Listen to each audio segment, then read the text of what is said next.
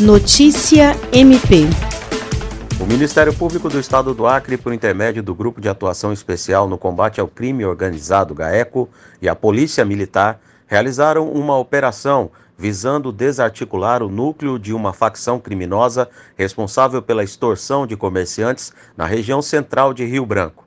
Foram cumpridos dois mandatos de prisão e cinco mandatos de busca e apreensão contra integrantes da associação criminosa, visando o aprofundamento das investigações e a descoberta de outras pessoas envolvidas no mesmo tipo de delito.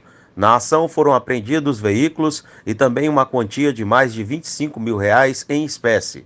O coordenador adjunto do GAECO, promotor de justiça Bernardo Albano, destacou que a operação foi fruto do avanço das investigações em andamento que tiveram início em janeiro desse ano. O comandante-geral da Polícia Militar, Coronel Paulo César Gomes, enalteceu a parceria entre o MPAC e a PM no combate ao crime organizado.